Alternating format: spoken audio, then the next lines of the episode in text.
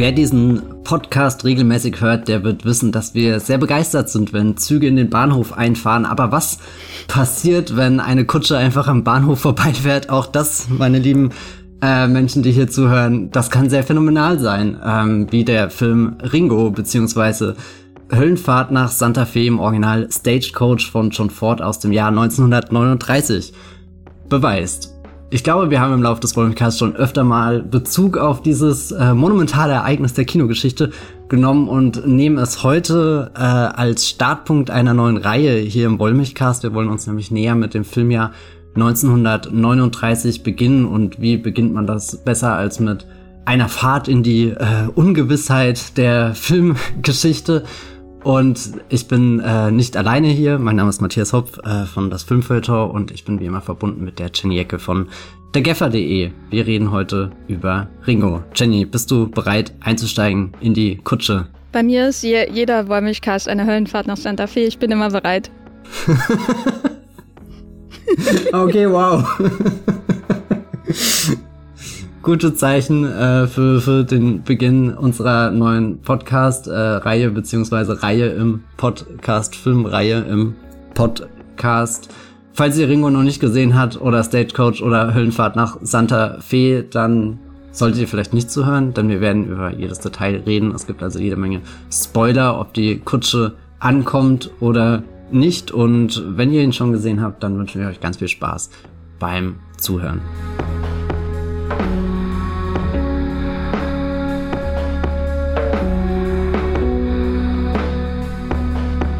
Das Schlimme ist, ich habe gerade gemerkt, wie oft ich Ringo gesagt habe. Obwohl du hast dir das wirklich gemerkt, ne? Das, der Film heißt in deinem Kopf nicht Stagecoach, sondern Ringo, oder? Ja, also ehrlich gesagt hieß er bis gestern Stagecoach in meinem Kopf.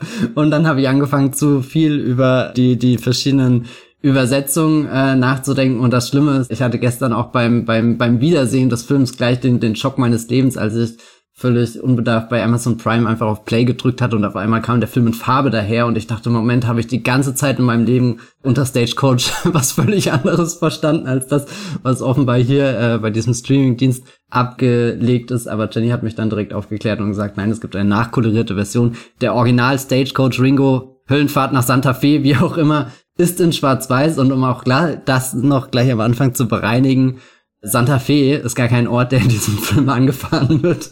Der existiert auch nur für das deutsche Publikum.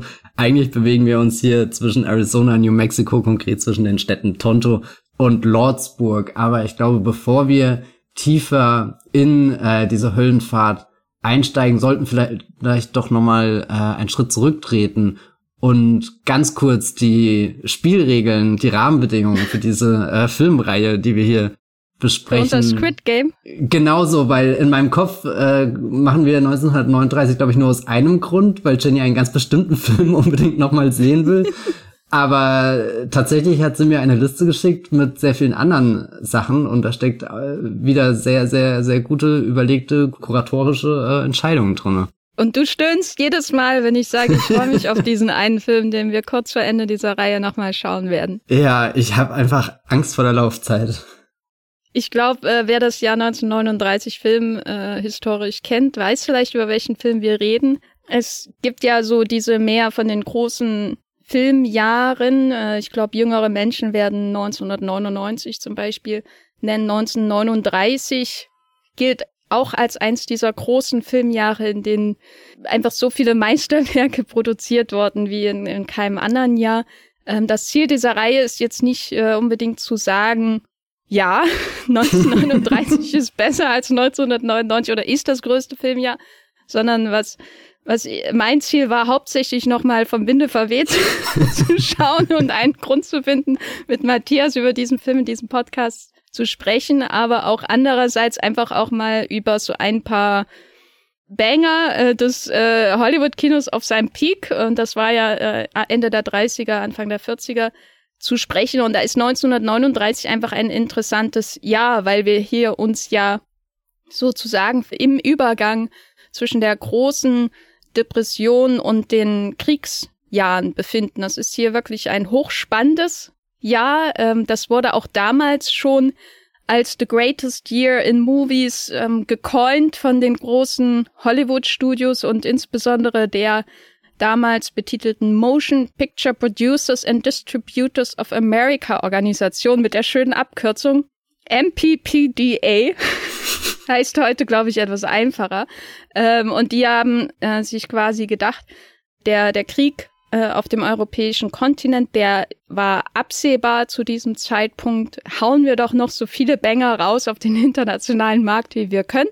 Deswegen haben die großen Studios diese Marketing Aktion gestartet mit Motion Pictures Greatest Year. Sie haben teilweise mehr Geld in ihre Produktion investiert, um nochmal aus allen Rohren zu schießen, bevor wirklich aus allen Rohren geschossen wird. Und das führte dann zu einem Filmjahr in Hollywood, und ich nenne jetzt einfach mal die Filme, die wir nicht besprechen werden, um zu zeigen, wie, wie, wie gut äh, äh, das Filmjahr in Hollywood war. Äh, bei dem Film äh, erschien wie The Roaring Twenties äh, von Raoul Walsh. Ich finde es auch gut, dass ich jetzt gleich alle enttäusche, die sich auf diese Filme freuen. äh, Jesse James von Henry King, Midnight von Mitchell Eisen, The Man in the Iron Mask von James Whale, Drums Along the Mohawk, der erste Farbfilm von John Ford äh, und Destry Rides Again von George Marshall. Und das sind ja nur die kleinen, kleineren Filme, über die man sprechen könnte, wenn man auf das Jahr 1939 schaut. Wir haben das hier jetzt so, dass wir zehn Filme aussortiert haben, mehr oder weniger. Da sind auch ja Ausflüge in das internationale Kino dabei, aber der Fokus liegt schon auf den amerikanischen Film, um so ein bisschen über ein paar äh, interessante unterschiedliche Genres zu sprechen, die letztendlich alle nur dazu da sind als Vorwand, um zu Vom Winde verweht zu kommen, kurz vor Ende dieser Reihe. Ähm, und diese Reihe dann aber mit einem optimistischeren Blick auf die amerikanische Politik ähm, und äh, ja, die Prothesen, die damals möglich waren im Hollywood-Kino, abzuschließen. Am Anfang steht Stagecoach aus zweierlei Gründen. Erstens, weil er nicht so lang ist wie Gone with the Wind.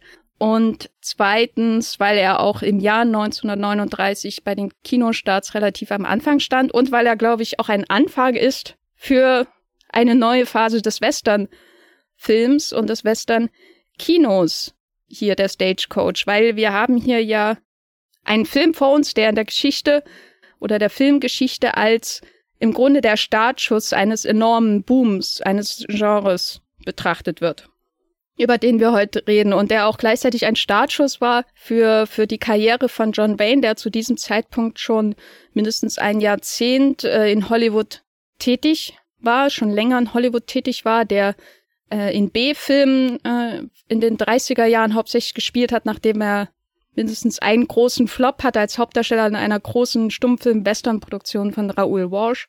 Und niemand hat an ihn geglaubt, außer John Ford. Und äh, wie alle Zuschauer von Die Fablemans wissen, weiß John Ford, wo was hingehört, nämlich nicht in die Mitte des Bildes. ähm, und deswegen finde ich äh, Stagecoach einfach schön hier als Startschuss, nicht nur für den Western, für John Wayne, für John Ford als Western-Regisseur, sondern auch als Startschuss für unsere 1939-Reihe hier mit zehn Filmen, die wir besprechen werden, aber jetzt nicht hintereinander weg, sondern natürlich immer mal wieder unterbrochen von anderen, damit die Vorfreude auf vom Winde verweht immer weiter wächst bei Matthias, nicht wahr? Was äh, ist denn deine Beziehung zu Stagecoach? Also ehrlich gesagt, das ist für mich schon einer der ganz großen Filme. Ich weiß, äh, du hast mir irgendwann mal den, glaube ich, mitgegeben auf DVD oder was auch immer. Und dann habe ich ihn später auf der Berlinale irgendwann mal gesehen, als er da wahrscheinlich in einer Retrospektive oder in der Hommage oder irgendwo anders lief. Aus irgendwelchen Gründen habe ich ihn auf einmal mal im Berlinale-Kontext richtig auf Film gesehen und das war schon so eine kleine Offenbarung und seitdem hat er einen sehr großen Platz in meinem Kopf eingenommen und gestern beim Wiedersehen auch gemerkt, dass ich so manche Teile auch ein bisschen für mich verklärt habe.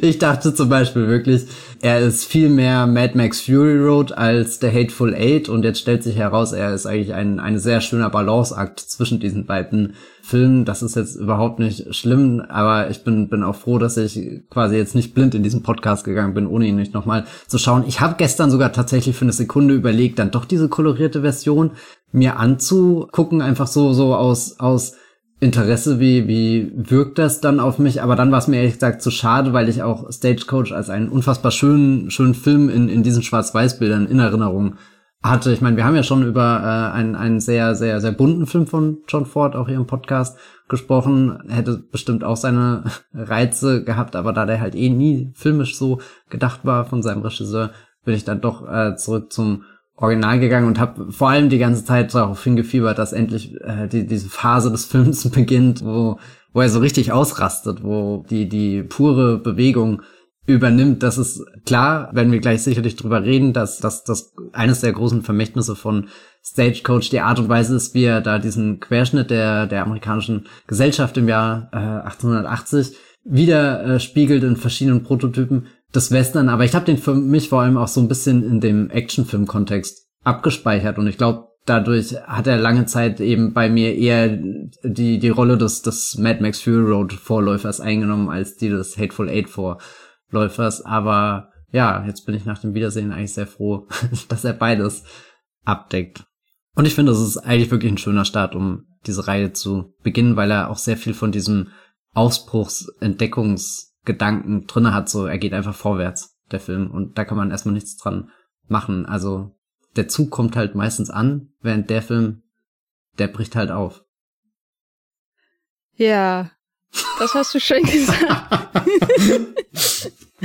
ähm, vielleicht äh, ganz kurz als Kontext. Also ich habe den dann auch irgendwann während des Studiums oder so geschaut und wusste auch vorher, uh, der große Film, der das ganze Genre verändert hat und boah und uh und hatte irgendwie gedacht, dass da jetzt sowas wie äh, The Searchers äh, kommt, äh, weil alles, was ich vorher mit John Ford assoziiert habe, waren halt diese großen Technicolor eben über ähm, gestörte Männer im Westen, wenn man so will. Und ich habe viele, viele Western auch als Kind äh, aus Versehen gesehen.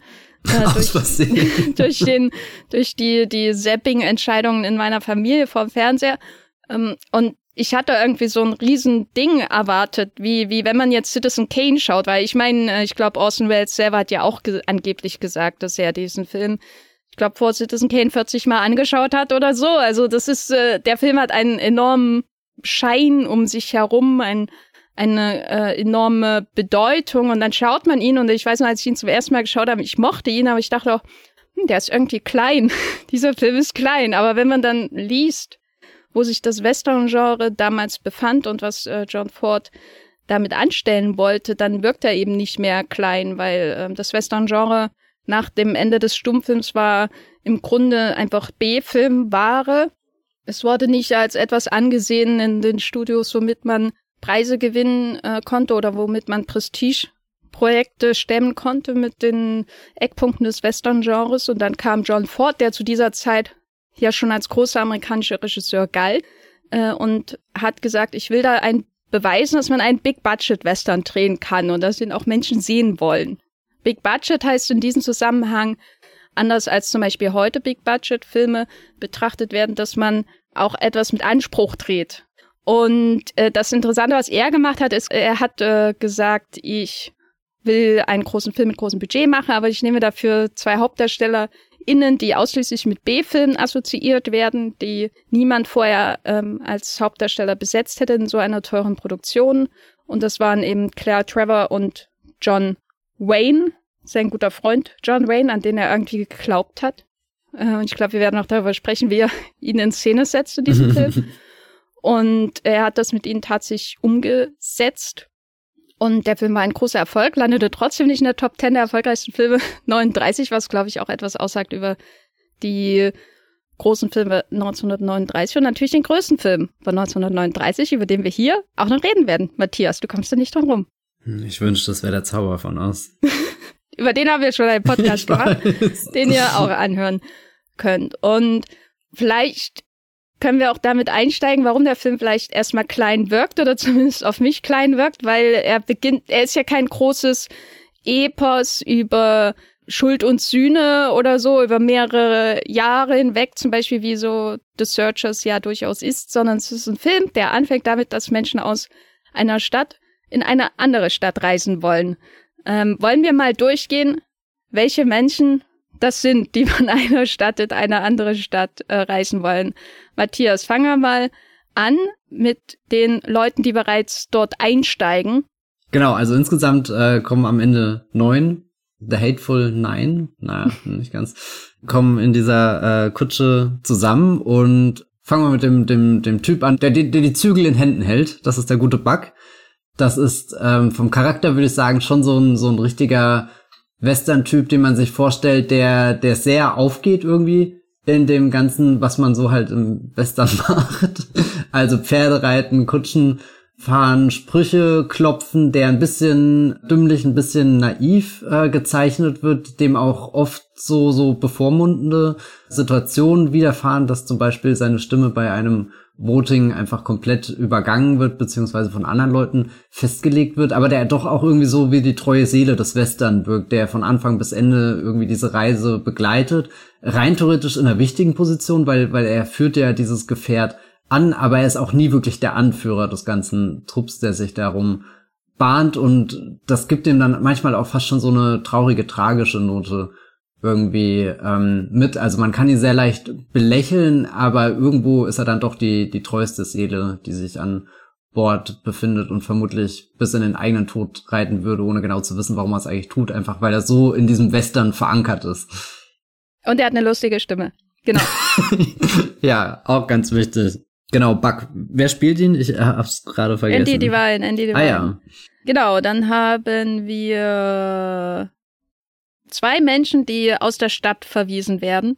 Das ist so ein wiederkehrendes Motiv von Western, diese, diese vor allem von Frauen auch angeführten quasi puritanischen äh, Moralwächterorganisationen. Sowas sieht man auch in The Wild Bunch. Das äh, war ja auch eine Präsenz äh, Ende der, des 19. Jahrhunderts im amerikanischen Western, so die die Organisationen, die sich darum bemühen, die Straßen sauber zu halten und die Menschen vom Alkohol und vor allem die Männer vom Alkohol fernzuhalten, weil das war ein re reales Problem, dass äh, so viel getrunken wurde. Und das gipfelte natürlich dann auch in den 20er Jahren in der Prohibition in den, beziehungsweise in den, früher schon in der Prohibition in den USA. Und die zwei, die da rausgejagt werden sollen aus der Stadt, weil sie nicht äh, decent und äh, moralisch genug sind, sind zum einen der alkoholisierte, daueralkoholisierte von Thomas Mitchell gespielte Fan-Favorite Doc Boone.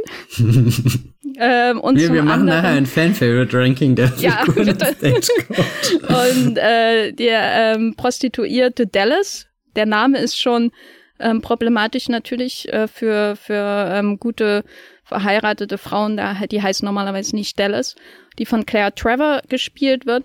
Und die kommen in diese Kutsche hinein, weil sie der Stadt verwiesen werden und äh, landen aber ironischerweise dann quasi auf dem Platz gegenüber von einer dieser Frauen, die sie der Stadt verweisen wollen, nämlich Lucy Mallory, gespielt von Louise Platt, die äh, ihren ähm, Ehemann, der äh, dient, besuchen will und die aber ebenso eine eine Lady ist, wie der Spieler Hatfield, gespielt von John Carradine, der ebenfalls dazugehört, ähm, dann einmal sagt, endlich, endlich hat er mal wieder Kontakt zu einer echten Lady und nicht was auch immer Dallas ist, obwohl er ja als Spieler eigentlich ebenso zu dieser Halbwelt gehört wie Dallas.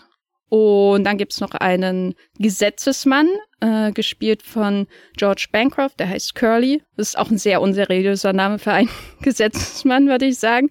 Curly. Und es gibt natürlich äh, den besten, neuen besten Freund von Thomas Mitchells Trinker, Doktor, äh, den Whisky-Händler Peacock, äh, gespielt von Donald Meek. Und das sind, glaube ich, so die wesentlichen. Genau, und es gibt noch den furchtbar unsympathischen, den unsympathischsten Menschen in diesem ganzen Film, kann ich doch ruhig sagen, oder? Den Gatewood. Banker.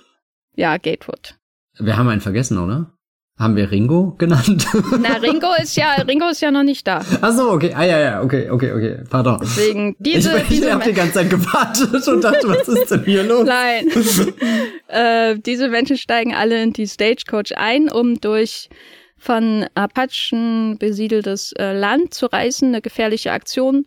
Und auf dem Weg dahin äh, werden sie noch zunächst begleitet von der Kavallerie, aber dann äh, treffen sie auch Ringo, ein junger Mann, der gespielt wird von John Wayne, der schon mit 17 im Knast gelandet ist und der jetzt ausgebrochen ist, weil er gehört hat, dass sein Bruder und sein Vater ermordet worden. Und Ringo wird von Curly festgenommen, mehr oder weniger, und ist aber gleichzeitig auch sehr pragmatisch Teil dieser Gruppe, äh, weil er natürlich weiß, wie man mit einem Gewehr umgeht. Die Kavallerie wird nämlich einen anderen Weg einschlagen, sodass dann nur noch die Stagecoach da ist, um den langen Weg nach Lordsburg äh, in New Mexico auf sich zu nehmen. Und die Menschen sind dann alle in dieser sehr, sehr engen Stagecoach, wo ich mich die ganze Zeit gefragt habe, wie rechnet sich das denn? Ja, vor allem, wie, wie wer bezahlt für den Ringo oder so, weil der wird ja nicht von sich aus da jetzt seinen eigenen Gefangenentransport, dass er wieder dingfest gemacht wird, bezahlen, nehme ich an. Willst du mal, weil wir bei Ringo sind, beschreiben, wie wir Ringo zum ersten Mal sehen in diesem Film? die Lieblingsszene von Jenny im gesamten Film nehme ich an. Man, man hat ja schon davor so, so ein bisschen das Gefühl, okay, wer kommt da? jetzt und dann tritt er eigentlich doch sehr zentriert in das Bild hinein. äh, da bricht äh, äh, John Ford mit seinen eigenen Regeln. Ich weiß nicht genau, wo der Horizon in dem Moment ähm, verläuft, aber auf alle Fälle das Gesicht, der Körper, der sich so ab der Brust hinein bewegt, in das Bild, kommt immer näher und näher und die Kamera kommt auch immer direkter und direkter auf ihn zu. Es ist fast wirklich, als hätte er in dem Moment schon das 3D-Kino komplett für sich äh, geclaimed, äh, der gute John Ford. Und einfach wirklich eine Figur gezeigt, die, die rauspoppt aus allem, was da schon ist. Und du hast ja bis zu dem Punkt eigentlich schon recht viel in dem Film gesehen, auch so an verschiedenen Gesichtern, die sehr prägnant sind. Also zum Beispiel hier der Hetfield, äh, der Spieler oder so, der, der sticht ja auch schon raus mit allem, was er irgendwie tut, wie er sich bewegt oder der trinkende äh, Doc. Und also es sind schon alles sehr, sehr prägnante Leute, die wir kennen lernen und, und selbst nach acht Charaktereinführungen, was ja auch schon eigentlich jede Menge ist, dass man gleich am Anfang eines Films mit so vielen Leuten konfrontiert wird, die man noch nicht gekannt hat und dann doch anhand von ganz wenigen äh, Informationen präzise einordnen kann, wo die ungefähr gerade so stehen auf dem äh, gesellschaftlichen Spektrum. Und dann kommt irgendwie Ringo und John Ford lässt überhaupt keinen Zweifel, dass das die Figur ist, auf die er sich mit Abstand am meisten gefreut hat. Das ist wirklich die, die, die coolste, interessanteste, auch irgendwie mit so einer leisen Tragik ausgestattet. Für uns alle ist klar, das ist, das ist der, der, der, der die ultimative Western-Figur, die jetzt in diesen Film reinkommt. Das ist unser Held, der hat den Revolver und alles dabei, obwohl er ja hier eigentlich auch als der, der, der Kriminelle erst skizziert wird. Er ist ja eigentlich zusammen mit äh, Dallas so, so mit am unerwünschtesten im Wagen und wird dann auch gleich irgendwie auf den Boden der Kutsche äh, verbannt sitzt da definitiv schon äh, ein paar Meter tiefer. Da ist äh, auch schon schon auf so einer so einer wo sind die Figuren im Raum angeordnet und was sagt das über ihren ihren Status in der Gesellschaft aus oder zumindest darüber aus, wo wo sie denken, dass sie in der Gesellschaft stehen, jetzt völlig unabhängig von ihren tatsächlichen Einstellungen oder ihren ihren wo sie sich moralisch äh, sehen, wem sie sich da überlegen fühlen, aber schon Ford sagt mit der Einführung, dass, dass Ringo früher oder später derjenige ist, der diesen Film ähm, zusammenhalten wird. Und ich glaube, das passt auch ganz gut, Jenny, weil du das vorhin gesagt hast. Er hat John Wayne nicht unbedingt entdeckt, aber er hat zumindest das Potenzial gesehen, was in ihm liegt als Leading Man, den Hollywood damals noch nicht erkannt hat und Jetzt mit diesem Wissen wirkt die Szene nochmal doppelt so stark, nicht nur als versucht er den Ringo als Figur so richtig in den Film hinein zu katapultieren und fast schon so, so unsterblich mit, mit einer, einer Bewegung auf das Gesicht zuzumachen, sondern auch irgendwie dem, dem Publikum und Hollywood 1939 dann zu zeigen mit, ihr dachtet, ihr habt schon genug von ihm gesehen, aber jetzt geht's erst richtig los und nach und nach stattet er ihn ja auch mit immer weiteren interessanten Eigenschaften aus, die ihn dann ja auch wirklich zu dem Helden der Geschichte machen, der eigentlich da unschuldig ins Gefängnis kommt und sich doch nur rächen möchte, der Arme. Es ist auch ein Film, der, der die Selbstjustiz sehr schnell an den Punkt bringt, wo du da mit in Einklang gehst. Und das, das ist, ist. Schön ausgedrückt dafür, dass wir einfach nur wollen, dass er Leute tötet. ja, also äh, ich habe mir äh, Stagecoach auch gestern noch mal angeschaut und dann hinterher habe ich einfach mal geguckt, äh, finde ich irgendeinen äh, Film äh, oder irgendeinen Western mit John Wayne, den er unmittelbar davor gemacht hat. Dann habe ich tatsächlich online im Internet einen äh, Western von 1939 gefunden, in dem John Wayne auch mitspielt, so, weil er war ja damit damals noch vertraglich an Republic Pictures gebunden und hat da für diese die sozusagen Dutzend Ware rausgeworfen ins Kino. Und äh, das war äh, hoch faszinierend, äh, ihn da zu sehen, weil diese Filme, ich kann da nicht sagen, dass es alle so ausgeleuchtet werden, aber dieser eine Film als Beispiel wurde eben ausgeleuchtet wie die, das Wohnzimmer von Big Bang Theory im Grunde. Und äh, John Wayne hatte eigentlich ähnliche Kleidung an in diesem Film, aber es, es Dieses Oberteil sah irgendwie unförmig und zu groß für ihn aus. Er sah älter aus und breiter und weniger, ja, ähm, sehnig, sage ich mal. Und das, das ist so interessant, wenn man dann äh, nochmal diesen Stagecoach-Moment anschaut, wo er zum ersten Mal gezeigt wird, wo die Kamera an ihn heranfährt, als wäre er eines dieser steinernen Monuments im Monument Valley. Ähm, und er kommt da und äh, er, er, wie er ausgeleuchtet ist. Er strahlt die, ja wirklich, gell? Er strahlt, er sieht sehr, sehr ähm, athletisch aus, was nicht unbedingt etwas ist, was ich mit John Wayne unbedingt assoziiere, weil er eben auch erst recht spät in seiner Karriere wirklich, wirklich berühmt geworden ist.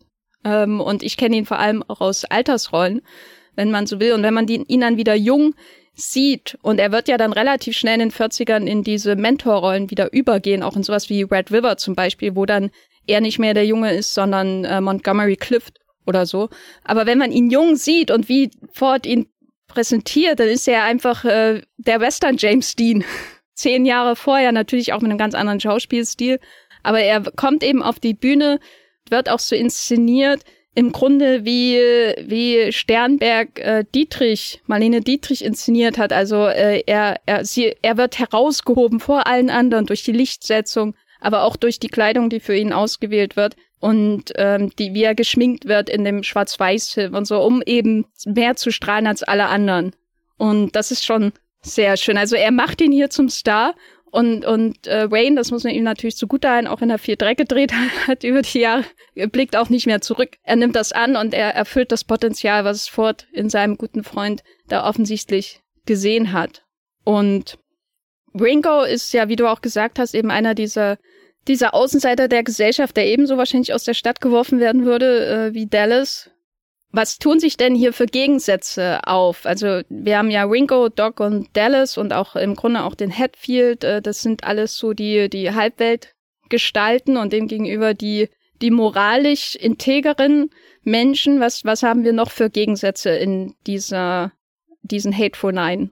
Also ich meine, eine sehr prägnante Beziehung ist ja die zwischen Hancock, äh, natürlich Peacock, dem Schnapsvertreter und äh, der von allen erstmal so als als Geistlicher wahrgenommen wird aufgrund seines ähm, Auftretens, hat noch nicht mal was gesagt und alle denken schon, okay, das ist irgendwie halt hier der gläubige Mann, der wirkt äh, sehr, sehr, sehr, sehr mager irgendwie, ist auch, glaube ich, einen ganzen Kopf kleiner als alle anderen oder alle anderen standen irgendwie auf dem Schuhkarton.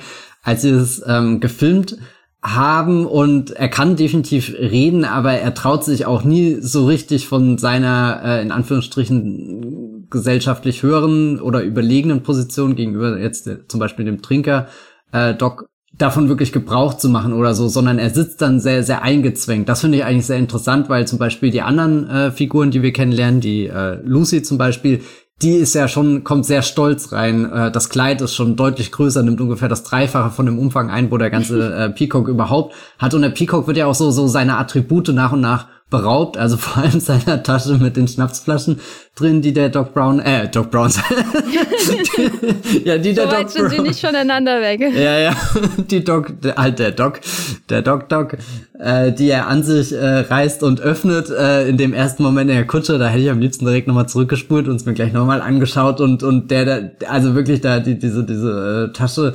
hineinschaut, als, als hätte er da flüssiges Gold ähm, gefunden und ähm, irgendwo hat er das ja auch. Ja, das finde ich, finde ich sehr interessant, dass du rein theoretisch auf beiden Lagern, die sich da gegenüberstellen, also so, so prinzipiell hat der Film ja fast schon so eine Schwarz-Weiß-Welt, die er gegenüberstellt, also auf der einen Seite die Akzeptierten und die, die Unakzeptierten. Aber dann gibt's da doch verschiedene Abstufungen. Und dann gibt's ja eben auch so Figuren wie den, den, den Spieler, den Hatfield, der ja sich selbst ja eher auf der anderen Seite positioniert als auf der Seite, zu der er wirklich hingehört, weil er irgendwie so die, die, das Aussehen mitbringt, äh, die rein theoretisch weiß, wie man sich verhält. Und, und das finde ich dann sehr interessant zu beobachten, wie sie eingepfercht in diesem super engen Kutschenraum sind und jeder für sich versucht, so, so den Zentimeter an Platz zu beanspruchen, wo er denkt, dass er ihm zugehört. Und hier, Ringo ist halt derjenige, der wirklich ganz unten auf dem Boden dann sitzt und der, der Peacock derjenige, der nicht seinen, weiß nicht, eigenen Mann stehen kann gegenüber dem Trinker, der ihn mit seiner Trinklust komplett übermannt und das nicht mal auf eine aggressive Art und Weise, aber da ist definitiv auch ein Machtgefälle zwischen den Figuren, aber sie können, obwohl sie halt in dieser Kutsche sind, auch nicht raus. Also so, die fährt ja, also klar, du könntest dich vielleicht aufs Dach setzen oder so, aber da ist dein ganzes Gepäck so, so John Ford, glaube ich, ist schon erstmal daran interessiert zu gucken, was passiert, wenn die jetzt sich gegenseitig ähm, aushalten müssen.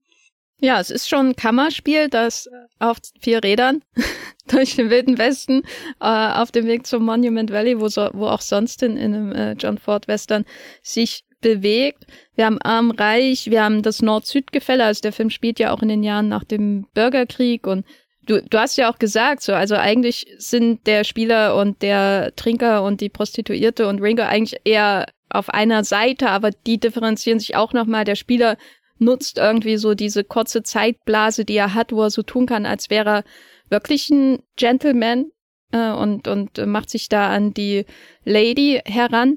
Gleichzeitig gibt's dann wieder Ressentiments zwischen dem Spieler, der für die Südstaaten gekämpft hat, und dem Doc, der auf Seiten der Nordstaaten war. Und äh, man hat die, den Banker, den, der für den, den Reichtum steht, äh, dem gegenüber dann wieder eben die kleineren Leute. Man hat die moral, moralischen und die unmoralischen, in Anführungszeichen, Gäste und die alle sind dann zusammengezwängt und bewegen sich dadurch das Feindesland, was ja, wie du auch am Anfang erwähnt hast, ein Querschnitt der amerikanischen Gesellschaft, der Frontier-Gesellschaft ist. Ähm, aber wie, wie wirkt denn der, bleiben wir mal beim Stagecoach selbst, sie machen dazwischen ja auch Pausen.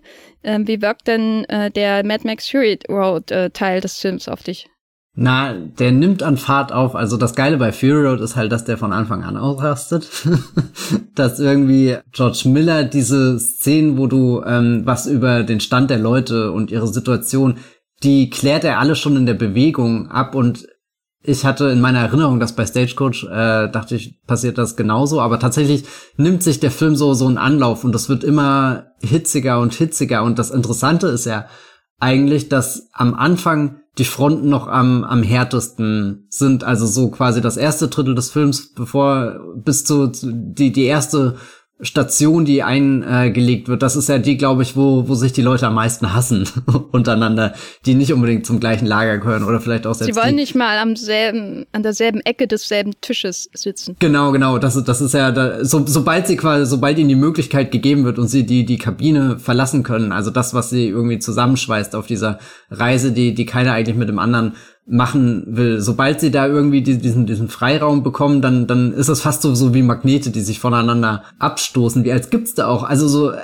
ich, ich finde wirklich die Szene mega krass, wo, wo dann John Wayne, also Ringo, hier äh, die, die, die Dallas, also die Prostituierte, so an den Tisch bittet und du merkst richtig, wie auf einmal in dem ganzen Raum Stille herrscht und alle das jetzt anschauen mit, äh, was passiert denn da jetzt? Da wurde ja definitiv eine Grenze überschritten und dann setzt sie sich ja gerade so an die Ecke, dass sie eigentlich neben hier der feinen Lucy äh, sitzt und äh, die Situation ist ganz angespannt und dann hatte ich auch nicht mehr direkt in Erinnerung, was passiert jetzt.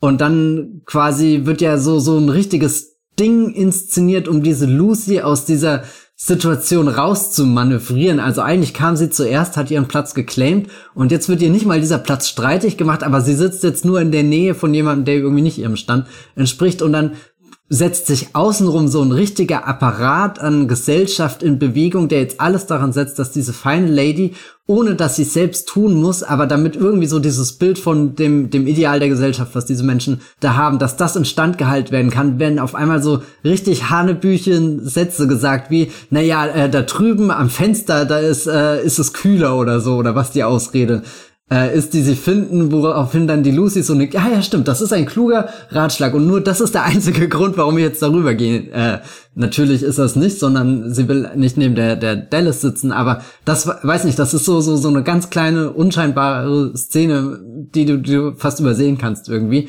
Und, und trotzdem hat das richtig wehgetan, irgendwie das anzuschauen, wie, wie mechanisch das schon fast passiert, dieses, ähm, ausgrenzen, obwohl doch eigentlich klar ist, dass wir hier an, in so einer Frontier-Situation sind, wo diese neun Menschen eigentlich die einzigen neun Menschen sind, die sich gegenseitig haben. Und das ist ja was, was sie dann, glaube ich, so, so im späteren Verlauf oder noch unmittelbar dann darauf, wenn, wenn der Doc äh, ein kleines Wunder vollbringt oder so. Und sie dann merken, den Wert des Gegenübers natürlich auch nur bis zu dem Punkt, bis irgendwann halt die Apachen als das ultimativ Böse auftreten. Da, da zieht selbst äh, Stagecoach die Grenze.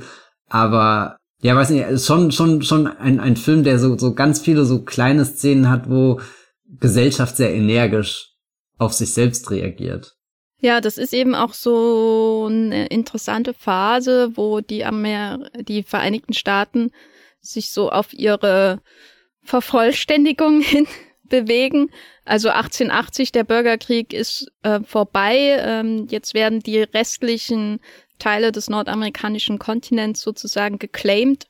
Und äh, das ist eben hier noch so ein ein Fleckchen Land, wo die Apachen noch die Oberhoheit haben, wo ich auch nicht mal sagen würde, dass sie als das ultimativ Böse inszeniert werden, sondern eher so als eben diese charakterlose Gefahr. Also charakterlos im Sinne nicht, nicht mal abwerten, sondern man sieht nur ihre stummen Gesichter, die herabschauen aufs Tal. Sie werden mit der gefährlichen Musik assoziiert. Die Musik in diesem Film ist auch ganz wunderbar. Also diese ähm, Signale, die hier gesetzt werden. Einerseits, wenn sich so die die Apachen Trommeln und Geräusche in den Score mischen und man dann Angst bekommt, dass sie gleich um die Ecke kommen. Und dann später dieser großartige Moment, wo ähm, der Spieler seine ähm, Lady sozusagen ähm, von ihrem zukünftigen Leid erlösen will mit der letzten Kugel, die er hat in der aussichtslosen Situation, dann wird er offensichtlich offscreen von einem Pfeil getroffen und sie betet und betet und dann hört man auf, der, auf dem Score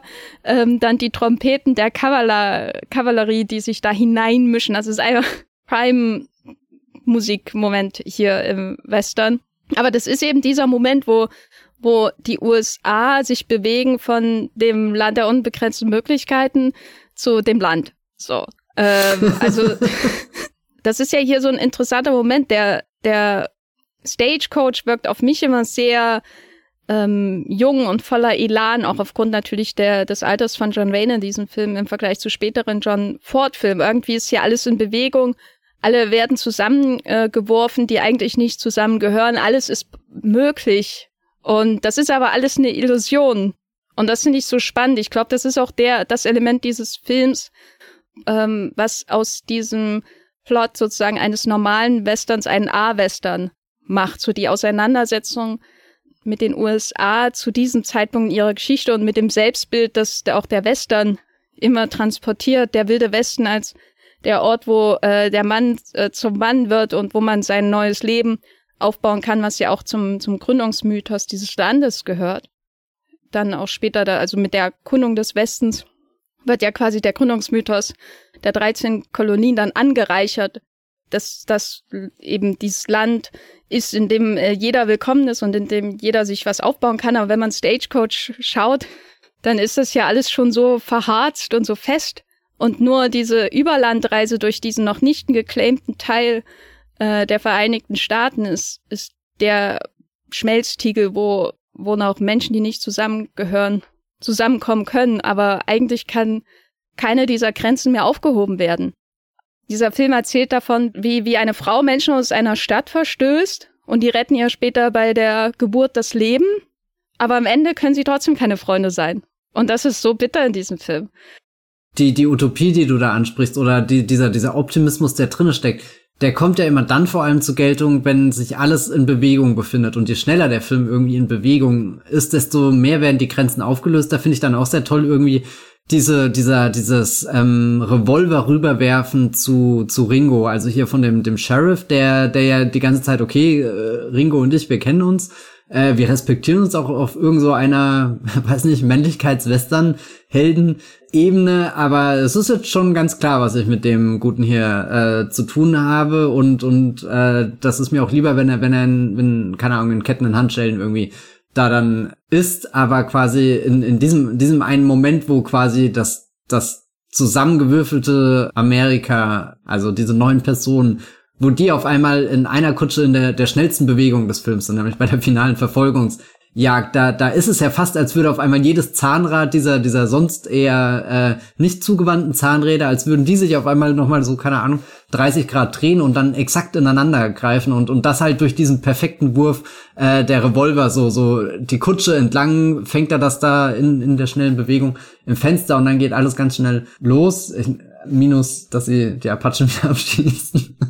Das heißt, dass sozusagen der, die amerikanische Nation ihren Mythos nur erreicht in dem Moment, wo sie das Land erobern. Aber ja, und, äh, was ja natürlich den Genozid mit einschließt. Äh, aber das wird hier natürlich nicht so dargestellt. Hier wird es ja als Verteidigungsaktion dargestellt. Das heißt, dass, dass der nur im Kampf agieren alle als Einheit und dann werden sie wieder in alle Winde zerstoben. Ja, ich, ich glaube, also das wäre jetzt, glaube ich, eine, auch eine schon negative Deutung äh, der, der, der hoffnungsvollen Seite, die in der Bewegung möglich ist. Ich glaube, was ich noch dazu zählen würde, ist, dass wenn der Mensch gerade, also in, in dieser Situation dran ist, irgendwas zu machen. Also weißt du, wenn er nicht so viel hinterfragen kann, wenn nicht dieser Stillstand existiert, wo ihm wieder bewusst wird, ah, okay, es gibt das Prinzip der Gesellschaft äh, und, und jetzt muss ich mich so und so verhalten oder so. Das habe ich immer das Gefühl, wenn der Film wieder in so, so eine Normalität äh, kommt, in irgendwas, was man etabliert hat, ähm, dann fällt, fallen allen Figuren wieder ein, welche Rollen sie spielen müssen. Aber wenn sie einfach nur merken, wir müssen von A nach B irgendwie kommen, völlig unabhängig, warum sie das tun müssen, aber sie sind jetzt einfach dem ausgesetzt so und, und quasi, wenn, wenn, wenn, wenn du noch näher dran bist an, weiß nicht, diesem, diesem Survival-Charakter des äh, Ganzen und, und, und dann entsteht so, so, so eine ganz automatische Fusion. Also einerseits kann man es sehr, sehr negativ und, und ähm, hoffnungslos lesen, aber andererseits fand ich es auch irgendwie immer sehr spannend zu sehen, wenn, wenn so instinktiv irgendwie dieses, dieses, diese, diese, diese Mini-Gesellschaft der Kutsche, äh, der, die, die Stagecoach Society, wenn die kurz komplett in sich gegriffen hat und zu so einer, so einer Einheit geworden ist, aber dann auch schon wieder, ich musste tatsächlich sehr an äh, Titanic auch denken, weil wir da ja sehr ausführlich über die Untergangssequenz geredet haben. Und bei Titanic hast du ja auch äh, James Cameron erzählt da von diesen diesen ganz festgesetzten Klassen von diesen diesen richtigen Schiffsebenen, die erklommen werden können oder nicht. Und die natürlich dann, wenn das Schiff untergeht, auch ganz entscheidend sind für wer kommt zuerst in die Boote, wer nicht, wer wer sagt überhaupt, wer in das Boot gehen kann, wird der Captain da bestochen oder schießt er sich dann selbst? Und das ist ja die Szene, wo wo Hatfield irgendwie sich eigenmächtig, also sprich der, der sowieso sich nicht entscheiden kann, auf welcher Seite er so richtig steht, eigentlich ist er einer der ausgestoßen, aber er redet die ganze Zeit so so als gehört er zu den äh, den großen Angesehenen dazu, der sich dann irgendwie so die Freiheit nimmt, also quasi quasi sich als Mann über diese Frau erhebt und sagt, okay, ich weiß jetzt, was was richtig für dich ist. In dieser Western-Situation, Kündchen, bist du nicht gewachsen so, gell? Das wär, also so weiß nicht. Ich, ich fand das so geil, als also ich meine, du siehst ja gar nicht, wie er erschossen wird oder so, aber das war das war auch eine Figur, wo ich die ganze Zeit viel Spaß damit hatte, weil sie ja auch so sich so süffisant durch den Film durchbewegt, aber die ist in den letzten 30 Sekunden ihres Auftretens, oh mein Gott, die ist tief gefallen. Und dann äh, fand ich das, wo sie aufschlägt, äh, sehr, sehr gerechtfertigt. Aber das ist auch wieder so, so ein richtig schöner kleiner Moment gewesen, wo ganz kurz in der Kutsche äh, diese, diese Einheit bestand von, okay, jetzt, jetzt müssen alle Zahnräder ineinander ergreifen. Wir sind eigentlich Menschen, die perfekt dazu in der Lage sind. Und dann äh, dann kommt schon wieder so ein Aussetzer. Einer kriegt zu viel Angst, einer vertraut nicht, dass ihnen die anderen wirklich den Rücken frei halten, weil doch zu viele Unterschiede passieren. Und das halt wirklich auf diesen paar Quadratmetern von der Kutsche, wo James Cameron halt wirklich das, das größte Schiff der Welt ungefähr äh, braucht. Also jetzt nicht, dass das James Cameron schlechter macht, der macht das sogar noch ein bisschen epischer, aber ziemlich geil. Ja, ich glaube, das ist so ein Vorteil oder ein Erzählmoment, dass so Transitfilme würde ich jetzt einfach mal coinen, ähm, The Commuter, Snowpiercer, oh ja. Genau, Snow, naja, Snowpiercer ist, glaube ich, noch ein bisschen extremer. Ja, der, der Snowpiercer sagt ja eigentlich sehr schnell, was los ist. Aber ähm, genau, sowas wie The Commuter oder Nonstop könnte man auch äh, nennen. Also sowieso das Prime-Genre äh, von ist, Collet Jean Collet Serra, der schon vor unserer Zeit? Ernste Frage. Äh, ja, natürlich. Aber ähm, wobei ich glaube nicht, dass äh, John Ford jemals sowas Schlimmes wie Black Adam gedreht hätte. Ja, das zählt nicht. Das ist nicht Sean Connery. Vor allem John Bane ist so viel besser als. Aber ich meine, selbst selbst äh, Jungle Cruise ist kind of a transit movie. Ja, aber vielleicht, also, aber ähm, hier, ähm, äh, genau, Titanic gehört natürlich dazu, aber man könnte auch sowas nennen wie äh, The Titular Orient Express, im Orient Express oder äh, ähm, der Nil, äh, die Nilfahrt in Tod auf dem Nil. Also es hat natürlich auch vom Konzept her ein paar Ähnlichkeiten zu so Houdanet-Gesellschaften, in denen sich dann Menschen mit enormen Schnurrbärten ähm, herumtreiben. Aber natürlich hier äh, würde ich sagen, sind die Klassenklüfte noch viel, viel größer als in in zum Beispiel sowas wie Tod auf dem Nil, wo, glaube ich, ähm, schon monetär große Grenzen gesetzt sind, bevor man überhaupt auf diese Schiffsreise gehen kann. Also bei den Poirot-Geschichten sind das ja meistens dann eher die Diener der, der Reichen, die dann äh, aus der niederen Klasse sozusagen hineinkommen in die Mordsgeschichte. Sowas auch zum Beispiel, äh, keine Poirot-Geschichte, aber natürlich daran angelegt, gelehnt wie äh, kein Transitfilm, aber äh, so ähnlich ist natürlich auch Gosford Park. Ähm, da geht's ja eher so um Dienerschaft und Reich, aber hier sind sie ja alle wirklich ähm, ganz, ganz zufällig zusammengewürfelt in einem Transportvehikel, äh, das sich offensichtlich auch Menschen leisten können, die die man vielleicht nicht als arm bezeichnen kann, aber die man vielleicht nicht als übermäßig reich bezeichnen kann, weil es sind ja hier wirklich keine sehr armen Menschen dabei, aber eben auch unterschiedliche Einnahme Quellen ersichtlich äh, bei den Menschen, die hier sich auf die Reise mit äh, begeben. Ich habe wirklich sehr viel darüber nachgedacht, wie viel das gekostet hat, weil da passen ja wirklich nicht viele rein. Aber naja, egal.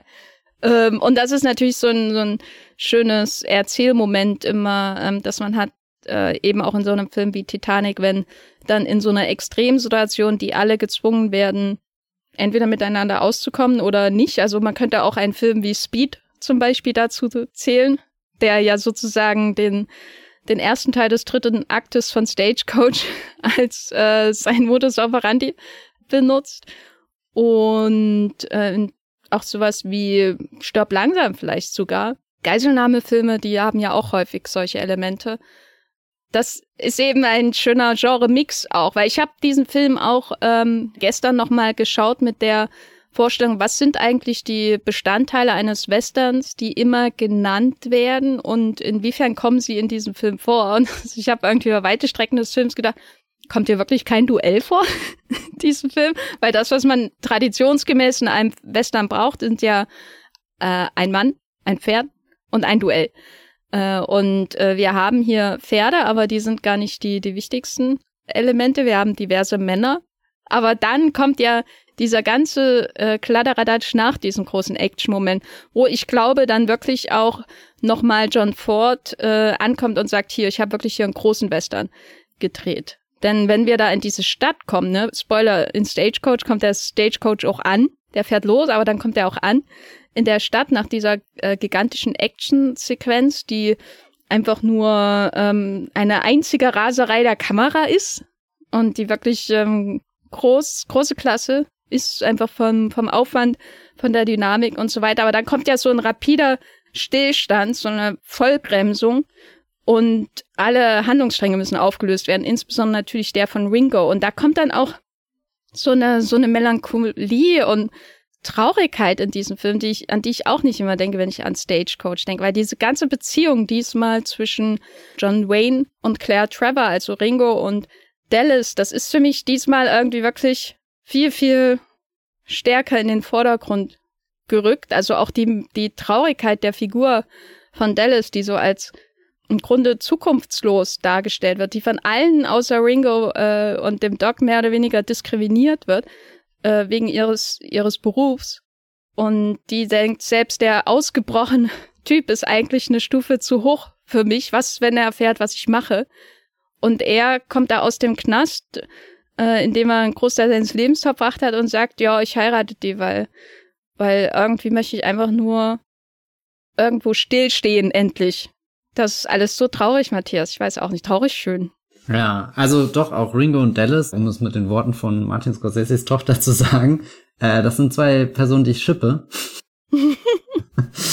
Ähm, fand ich sehr schön. Auch irgendwie dieses, wir haben die Höllenfahrt nach äh, äh Santa Fe oder wohin auch immer, äh, wir haben das überstanden und dann passiert automatisch wieder, dass das jeder irgendwie zurückverfällt in die Position. Also so, so hat das nichts bedeutet, was wir da erlebt haben, wie nah wir dem Tod waren, wie, wie offen wir uns dann auch teilweise gegenüber waren, wie wir irgendwie in uns was gesehen haben, was wir am Anfang wirklich so, so felsenfest versuchte äh, abzuwehren, wie zum Beispiel eben der, der, der Doc und seine Trunkenheit, wo, wo ja wirklich äh, bis zu dem Moment, wo, wo, wo er sich selbst zusammenreißt, das irgendwie heißt so, ja, toll, da geht hier, äh, was, was ist der Satz irgendwie so, dass das Arzttum zugrunde oder so, sowas ganz Verächtliches. Weiß jetzt nicht, was das Original äh, Zitat in dem Moment ist und und und dann äh, keine Ahnung ernüchtert er sich ja mit sehr viel schwarzem Kaffee. Funktioniert das übrigens wirklich? Das habe ich mich auch gefragt. Na, er trinkt so viel, dass er quasi das den ganzen Whisky brechen muss. Ja, ja, aber hätte er das nicht auch mit Wasser machen können? Warum unbedingt mit schwarzem Kaffee? Also frage ich als jemand, der keine Ahnung von Kaffee hatte. Ähm, na, ich könnte mir vorstellen, dass der Kaffee im Wilden Westen sowieso ganz ekelerregend geschmeckt hat. Okay, ja, okay, okay, okay. Ja, ich weiß nicht. Ich war beeindruckt äh, von, von diesem Moment auf alle Fälle. Und dann kommst du an und auch diese, diese Stadt, die sitzt ja irgendwie so, also du bist ja auch zwischendrin an Orte gekommen, die, die sehr, sehr frontierig noch wirkten. Du warst an Orten, die auch schon komplett ähm, zerstört wieder waren, wo du dann doch irgendwie gezweifelt hast mit, gibt's da überhaupt ein Ankommen oder ist es wirklich so, so diese, diese eine Reise, die du auch oft in einem Western auf dich nimmst, aber äh, du verlierst eigentlich mit jedem Meter mehr, bis du dich am Ende selbst verlieb, äh, verliebst, sag ich schon, ver ver verlierst und äh, stirbst oder irgendwie sowas. Also gibt ja auch viele Western, die da auf einer ganz hoffnungslosen Note enden, bevor sie überhaupt ansatzweise äh, irgendwo angekommen sind. Und dann ist da einfach diese, diese Stadt, die, die halt weiter läuft und, und auch dieses von, es wird schon eigentlich die Zeitung von morgen mit den Schlagzeilen, die wird schon, schon vorgedruckt irgendwie, bevor es irgendwie passiert ist. Also so, auch die Leute wissen ganz genau, wie halt das Amerika da jetzt zu funktionieren hat. Das ist wirklich schon, schon, schon festgelegt und die kurze Utopie, die aufgeblitzt ist, vergessen, sobald man irgendwie die Pferde äh, geparkt hat und auch die Beiläufigkeit der der Auseinandersetzung von von Ringo und also oder dieser große Racheakt, wo ich vorhin gemeint habe, äh, John Ford schafft es, den Ringo so in Szene zu setzen, dass du dann eigentlich auch sehen willst, wie wie er sich durch den Wilden Western knallt. Da, nicht mal diesen diesen großen individuellen Höhepunkt bekommt er ja geschenkt. Das passiert ja auch eher so alles im im Vorbeigehen dann noch und und das einzige, was dann noch so an Gesten bleibt, ist wie die paar Menschen, die sich ganz kurz dran erinnern, okay, nee, da gab's eigentlich noch mehr, die halten dir dann die Hintertür offen, aber das einzige, was halt passiert ist, du du verschwindest dann auch wieder so in irgendeine Richtung, die definitiv nicht Teil der Geschichtsbücher sein wird, die an die sich keiner erinnern wird, wo du immer noch auf so einem, so einem Pfad bist, wo wo du definitiv nicht anerkannt bist, obwohl du davor definitiv sogar dein eigenes Leben aufs Spiel gesetzt hast, um die Menschen um dich herum zu beschützen. Also ich komme immer wieder zurück zu dem pessimistischen Blick auf diese Gesellschaft, die gipfelt dann irgendwie auch im Finale natürlich durch diese erwähnte Szene, in der die, die, die reiche Lady nicht über ihren Schatten springen kann, selbst nach allem, was passiert ist. Das ist auch wieder so ein Schlag ins Gesicht, aber natürlich auch irgendwie realistisch, dass die keine BFFs werden, die beiden. Ähm, aber so als Fazit dieser Welt als Ganzes bleibt bei mir der Eindruck, dass, dass einerseits die, die Gesellschaftwerdung der auf dem nordamerikanischen Kontinent durch die weißen Siedler, also hier sind es ja überwiegend Weiße, aber in Wirklichkeit war es natürlich eine viel diversere Gesellschaft, dazu geführt hat, dass diese rigiden Grenzen des Kontinents quasi mit, äh, also Kontinents des, des alten Europa mit in die neue Welt genommen wurden aber so Verlass auf die, auf die rechtlichen Organe gibt's ja trotzdem nicht. Ne? Also man denkt, der, der Vorteil von der Gesellschaft ist vielleicht ähm, Gerechtigkeit, die durchgesetzt wird, Recht und Ordnung, wenn man so will, ist das, was die, die Frontier-Unordnung ersetzt. Aber letztendlich werden die Mörder von seiner Familie, also von Ringos Familie, ja nicht von vom Gesetz, von Gesetzes wegen zur Rechenschaft gezogen, sondern nur von ihm selbst. Also im Grunde muss er dann noch den Staat ersetzen, indem er ausbricht aus dem Gefängnis, um sozusagen ähm, das Recht, äh, zumindest seiner Perspektive nach, ähm, zu schaffen und die zu bestrafen. Das ist, wirkt auch nicht heroisch, dieses finale Duell, äh, dieser finale, dieses finale Element des Western-Genres, das man dann auch im, am Ende abhaken kann das, was die ganze Zeit noch gefehlt hat, sondern es wirkt auch einfach so, wie Arbeit, die jetzt geleistet wird. Ne? Alle wissen, dass es kommt. äh, auch schon die diese ganz lange Szene, wo die da in dieser Kneipe sind und der Kneipe sich dann irgendwie zurückzieht schon und die Spiegel werden in Sicherheit gebracht, weil jetzt kommt ja so die wieder eine Schießerei. Och. Und äh, dann gehen sie da aufeinander los, so ein bisschen wie wie am Anfang von The Man Who Shot Liberty Valance dann äh, 20 Jahre später und er, er wirft sich da auf den Boden und es ist getan und das wirkt auch nicht so triumphierend oder so. Es wirkt einfach wie, wie Arbeit, weil jemand anders macht's nicht. Auch die, die dafür verantwortlich sind, machen's nicht. Und der einzige Grund, warum Ringo nicht in den Knast kommt am Ende, ist natürlich der Wunsch äh, der Drehbuchautoren, dass es ein Happy End gibt, aber, aber auch ebenso diese, diese einzige Grenze in diesem ganzen Film, die tatsächlich überschritten wird, nämlich von dem Gesetzeshüter der seine Aufgabe, seiner Aufgabe nicht nachgeht, sondern äh, dem Mann, der ihm beim Überleben geholfen hat, äh, ein paar Stunden vorher, die Freiheit schenkt. Also es ist ja das Einzige, was in diesem Film tatsächlich dauerhaft geändert wird an den Zuständen. Wobei es Und halt das auch, ist dann der Gesetzeshüter. auch also dass das Freiheit schenken eher sowas ist, was nicht groß also Freiheit schenken hört sich nach sowas großem offiziellen an und das erhält ihm ja eigentlich nur die Hintertür auf und es erinnert mich gerade an einen Film, der aktuell im Kino läuft, nämlich The Lost King von Steve Frears mit Sally Hawkins in der Hauptrolle, wo es auch um die große Frage geht, wer am Ende Credit für was bekommt.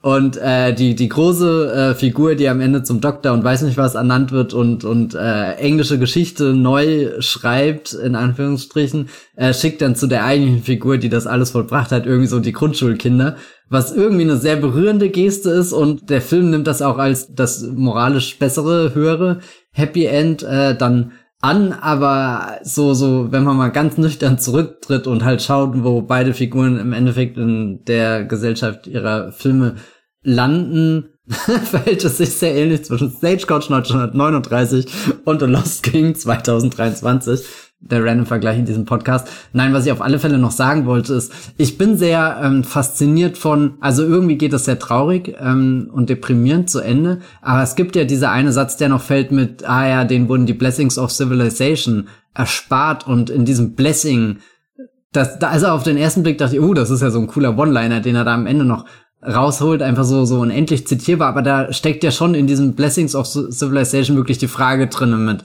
sind sie nicht vielleicht sogar besser davon gekommen? Haben wir nicht gerade in den 15 Minuten oder so, die wir davor gesehen haben, dass diese Civilization zwar irgendwo angekommen ist, aber das definitiv nichts Gutes ist, wo sie, wo sie angekommen ist und vielleicht existiert dann doch vielleicht auch eine Verklärung oder eine Romantisierung von diesem freieren Leben, was du halt als jemand hast, der, der in der Kutsche auf dem Boden sitzt, aber sich dann eben nicht in dieses Leben begeben muss, in dem trotzdem die Spiegel weggeräumt werden. Also es ist ja nicht so, als haben sie da wirklich eine, eine Next Level Society gefunden, sondern eigentlich ist halt diese, diese Gesellschaft, auch wenn die nicht mehr ganz so im wilden Westen ist, ist ja immer noch sehr von der Frage nach, äh, wer befolgt das Gesetz und wer nicht geprägt und dann kannst du ja auch direkt irgendwie den, den Weg des, des Außenseiters wählen, der, der nur dann kommt, wenn er denkt, dass er kommen muss. Ja, ich glaube, die einzige wirklich äh, Rechtsprechung, die hier passiert, ist, dass der Banker abgeführt wird, Ja. weil den hassen alle. äh, und ja, der, der hat ja auch äh, äh, dieses wunderbare Zitat mit, das, was die Vereinigten Staaten brauchen, ist ein Businessman als Präsident. Ähm, ja, hm. Weißt du, an was ich da übrigens sehr denken musste? An den schönen kleinen Transitfilm, den äh, Steven Spielberg in der Helikopterszene von Jurassic Park inszeniert. und den Autoszenen und, und all den anderen, also weißt du schon, all die Momente, wo hier auch der, der grantige Dude äh, mit dabei ist, der gerne alles äh, abgeklärt haben möchte. ja, der Anwalt, ne? ja, ja. Weiß gerade nicht, wie, wie er heißt, aber naja. Äh, Gennaro. ja, genau. Ähm, weiß ich auch nur, weil ich glaube, der Mädchenname von John McClanes Frau so genauso ist. Deswegen hat sich das bei mir mal eingebrannt. Es gibt so viele Verbindungen in der Filmwelt. Ja, Stagecoach, guter Film. Ich finde, als Double Feature mit der Schwarze Falke hätte man den Film ebenso hier im präsenti- präsentieren können, weil ob schon der Blick auf die zivilisierte, in Anführungszeichen, Gesellschaft doch sehr, sehr pessimistisch ist, wirkt Stagecoach doch letztendlich optimistischer, was das Schicksal des Westerners angeht, weil der, es, man sieht das zwar nicht, aber ich stelle mir schon am Ende von Stagecoach immer vor, wie Ringo in das Haus hineingeht und nicht hinaus. Also anders als in, in seiner späteren Verwandlung oder seiner späteren Iteration äh, des John Wayne-Helden in einem John Ford-Western, Ethan Edwards in The Searchers, äh, der ja äh, immer aus dem Haus rausgeworfen wird. Aber er ist auch wesentlich unsympathischer, würde ich sagen, als Ringo, kann man schon sagen. Ja, was sind denn jetzt deine Erwartungen an äh, das Jahr 1939, Matthias, wie es vor uns liegt? Wir, wir sind ja jetzt so in dem ersten Quartal. Stagecoach ist gerade in die US-amerikanischen Kinos gekommen und äh, John Ford, äh, John Wayne ist ein Star. Äh, was, was erwartest du denn jetzt so filmisch gesehen von diesem Jahr? Ich habe ein bisschen Angst, dass wir den besten schon gesehen haben. Nein, es kommt ja noch äh, dieser 200-Minuten-Film. Ja, in der Laufzeit könnte man auch einmal dreimal Ringo schauen. Ringo. Nein, ähm, weißt du, äh, also ich habe ja, äh, ohne jetzt allzu viel zu spoilern, welche Filme als nächstes äh, kommen, aber ich habe ja schon mal einen Blick auf die Liste geworfen und an was ich oft denken musste, wenn es so um die Rolle von ähm, äh, wer ist diese, dieser, dieser John Wayne-Charakter hier und, und an was für ein Amerika glaubt er, habe ich mich oft gefragt, was ist, wenn die Höllenfahrt nach Santa Fe auch vielleicht einfach ein vornehmer Ritt nach Washington wäre? Und da bin ich mhm. gerade, ehrlich gesagt, am gespanntesten da drauf, weil äh, da gibt es auch einen Film, wo sich eine uramerikanische Person mit dem uramerikanischsten Namen überhaupt äh, nach Washington begibt. Und da es sind zumindest in meiner Erinnerung ja eigentlich sehr viele auch so so Fragen nach den den Idealen der Gesellschaft auf dem Prüfstand. Und äh, deswegen ist, glaube ich, das so, so das, worauf ich gerade am gespanntesten bin. Aber ich glaube, es ist nicht der nächste Film, den wir auf alle Fälle hier besprechen werden. Ich glaube, wir gehen jetzt erst nochmal direkt in die Kriegshölle rein. Also von der Höllenfahrt Wir gehen jetzt in, in den Tempel des Todes ah, ja, hinein als nächstes. Perfekt. ähm, ja, vielleicht eins noch. Also ich habe ja vorhin schon Gosford Park erwähnt. Mhm. Und äh, wir werden so eine ähnliche Konstellation auch in dieser Reihe sehen, aber auf Französisch. Also ich glaube, hier kommen noch größere Filme als Stagecoach. Ich glaube, in dieser Liste sind eins, zwei, drei, drei, vier, vier bis fünf Filme drin, die ich äh, viereinhalb Sterne oder mehr geben würde. Von fünf. ähm, ich glaube, wir haben am Ende alleine ein Trio, das, das einfach Prime Cinema äh, 120 äh, Jahre Kino ähm, ähm, darstellt, würde ich sagen. Ähm, ich bin aber auch sehr gespannt auf den nächsten Film. Mhm. Den würde ich schon mal verraten. Ich weiß noch nicht, wann wir das aufnehmen, äh, weil wir werden ja hin und wieder auch noch Podcasts über den neuen John Woo-Film machen. Ungefähr Mehrere, 27 habe ich geplant.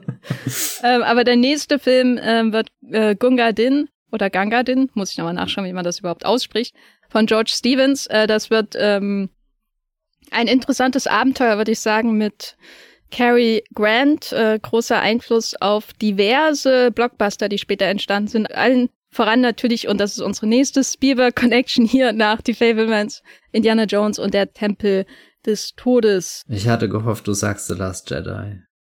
The Last Jedi natürlich auch, aber das ist ja keine Spielberg. Ja, deswegen war ich kurz am Moment. Nein, aber Gunga Din ist äh, großer Indiana Jones Einfluss und für mich auch sowas wie der äh, neben Stagecoach äh, oder mehr noch als Stagecoach so der echte Blockbuster, was so das Unterhaltungspotenzial hier in dieser Liste angeht. Und äh, danach haben wir auch, danach zum Beispiel der dritte Film, den ich jetzt nicht verraten werde, das ist einfach äh, ein mega Meisterwerk, Matthias. Es ist einfach so, dieses Jahr 1939 steckt voller Meisterwerke. Und äh, ich freue mich, äh, äh, darüber zu sprechen, aber am meisten freue ich mich natürlich auch vom Winde verweht. ähm, der auch gegen Ende dann dieser Reihe. Ich muss ganz wird. kurz, äh, um das aus dem Weg zu räumen, weil wir werden bestimmt lange teasen, bis wir irgendwann an den Punkt kommen, wo wir den wirklich schauen. Aber ich fürchte mich nicht nur sehr von der Laufzeit, sondern eben auch aus dem Grund, weil ich den das letzte Mal im Kino gesehen habe und weil es mich gerade irgendwie sehr nervt, Filme zu Hause auf dem Laptop zu gucken. Und, aber hast du nicht einen Beamer? Ja, das ist natürlich, äh, aber es, es ist einfach nicht das gleiche wie, wie das Kino. So. Also insgeheim hoffe ich, dass wir es so lange rauszögern können, bis sich das Arsenal oder so erbarmt, den spontan mit ins Programm zu nehmen. Also ich habe äh, Gone with the Wind mal auf einem Flug von, von Düsseldorf äh, nach Boston geschaut und er war trotzdem großartig. Ja, das ist auf eine. diesem kleinen, kleinen Bildschirm, den man da immer auf dem Vordersitz hat. Das, Jenny, das ist so hardcore, das kann ich dir gar nicht sagen. Du ahnst gar nicht, wie sehr ich bei meinem letzten Flug, ich bin wirklich das gesamte Filmprogramm durchgegangen und wie sorgfältig ich ausgewählt habe, was ich schaue, um immer mitzudenken, ich bin in einem Flugzeug und gucke den Film gerade vermutlich in der schlimmsten möglichsten Art und Weise und bin dann echt äh, äh, sehr, sehr stolz irgendwie auf meine Auswahl gegeben, weil, weil das alles Filme waren, die, die so gut waren, dass sie das kaschieren konnten, dass ich die gerade unter eigentlich sehr, sehr prekären Umständen äh, äh, zum ersten Mal angucke, aber ja, ich habe echt Respekt, dass, dass du da Gone with the Wind geschaut hast. Das sagt aber auch viel aus äh, über meine Liebe zu diesem bizarren Film. Ja. Ähm, ich möchte an dieser Stelle noch, noch sagen, dass äh, ich hier ein großes äh, Martyrium auf mich nehme, weil 1939 wahrscheinlich qualitativ das beste Jahr in der Karriere von Charles Boyer und ich keinen Film äh, von ihm reingenommen habe, einfach weil ich dachte, ähm, ich muss diese Podcasts ja hinterher schneiden und wenn die drei Stunden lang sind und zu 90 Prozent aus Monologen von mir bestehen, dann will das sowieso niemand hören. Och, ja, vielleicht machen wir irgendwann eine Boyer-Retro hier. Ja, das wird, glaube ich, sehr einseitig, fürchte ich. ähm, ja, aber schaut Love Affair, der Film ist sehr schön und When Tomorrow Comes ist auch sehr schön. Äh, Stagecoach, aber John Ford, der erste John Ford-Film in dieser Reihe. Ich bin gespannt, wie es weitergeht. Guter Film, meine Einsicht nach. Ja.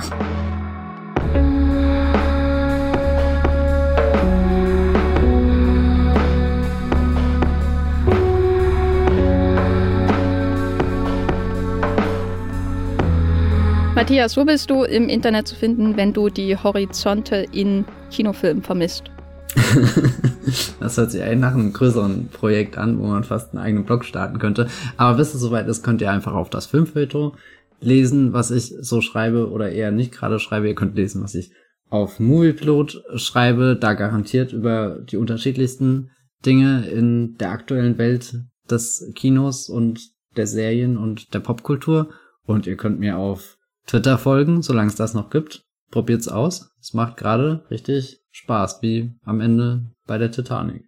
Da bin ich als Bibelbrox mit 3 Bist du, bist du jetzt bei Twitter eher der Spieler, der die letzte Kugel in seiner Waffe sieht oder die Frau, die betet, Matthias? Ich befürchte, der, der Prototyp im Weltuntergangsszenario, der ich gerade bei Twitter bin, ist einfach noch nicht erfunden. Ich bin zwischen Nein, wie könnt ihr nur und irgendwie auch in so einer Stache von, muss ich da überhaupt noch hingehen und da präsent sein und gleichzeitig ist es halt so, so wichtig, weil ich diesen Fluss an Informationen irgendwo anders bekomme. Das ist echt ein Dilemma.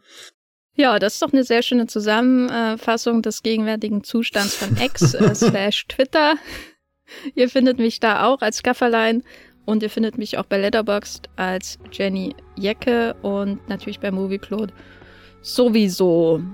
Ja, ich freue mich auf diese 39er-Reihe. Mhm. Äh, mal schauen, wann es weitergeht. Der nächste Film ist Gunga Din von George Stevens. Und wir hören uns äh, äh, demnächst äh, wieder. Vielen Dank fürs Zuhören und bis zum nächsten Mal. Tschüss. Ciao.